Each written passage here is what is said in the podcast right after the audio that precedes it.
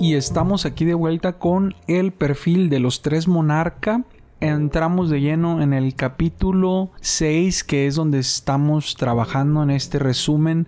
A algunos que nos están escuchando se han dado cuenta que no solamente nosotros hacemos lo que es el resumen, sino que también damos una explicación y sacamos algunos rasgos importantes que rescatamos de lo que es el escrito de, cierto capítulo que estamos trabajando.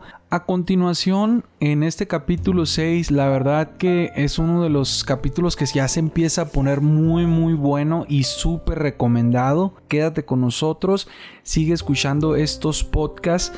A continuación, vamos a iniciar el capítulo 6. Vamos a darle lectura al capítulo 6 a continuación. David tenía un interrogante. ¿Qué se hace cuando alguien nos arroja una lanza? ¿No le parece extraño que David no supiera la respuesta a este tipo de interrogante?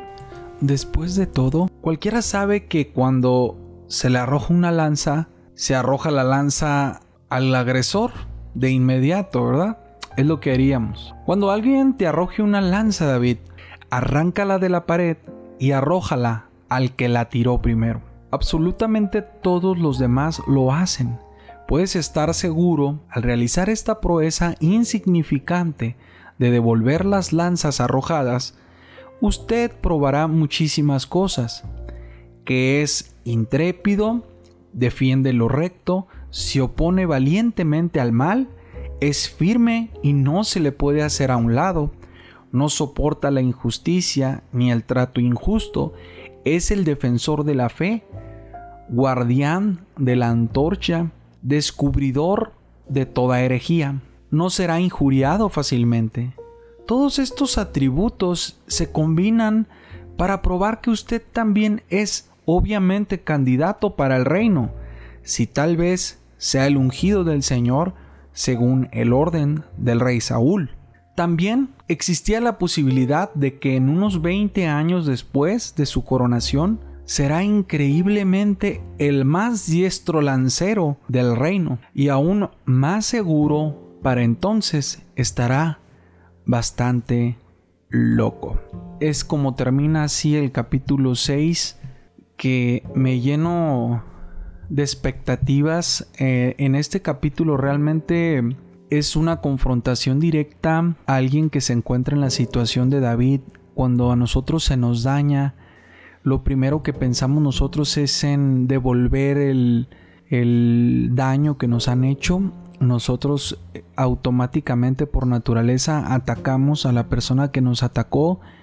Y no solamente es atacar, sino que muchas de las personas tratan de confrontar verbalmente haciendo sentir mal a la persona que tal vez te dañó, de alguna manera haces que el problema crezca más, con actitudes este, injustas que pueden llegar a consecuencias no agradables. Y lo puedo decir abiertamente que sucede muy seguido dentro y fuera del hogar, del trabajo, del cristianismo, donde le quieras poner, ahí vas a encontrar este tipo de comportamiento.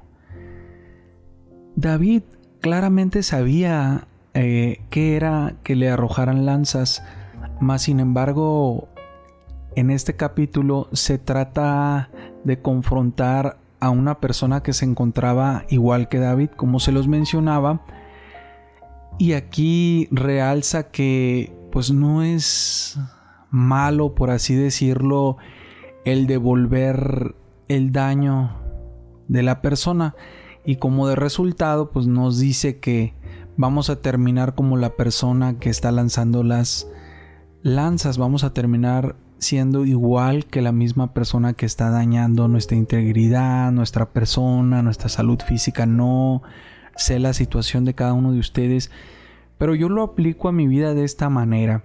Es un defensor de la fe, dice aquí, una persona intachable, guardián, intrépido, recto, que es valiente y no se opone, pero al final de cuentas, lo que me está a mí enjuiciando son las mismas leyes del que me lanza las las lanzas porque de igual forma yo voy a contestar esas lanzas, yo voy a salir también perdiendo porque me voy a transformar en lo que no me gusta.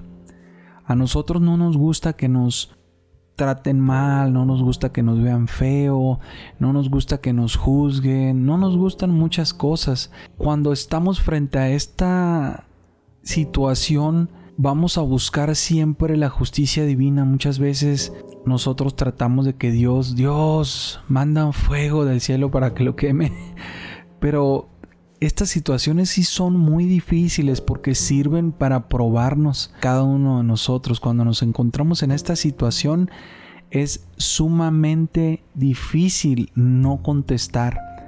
La única forma de que nosotros podamos salir de estas situaciones, y esto lo digo como un consejo, es apartarte de la situación sabiamente, pensar, meditar con Dios, hablar con Dios y decirle, Señor, estoy pasando por esta situación, eh, me siento totalmente mal, estoy siendo difamado, estoy pasando por depresión, eh, hay fundamentos que están dañando a mi familia, a mi hogar, y Dios va a hacer justicia.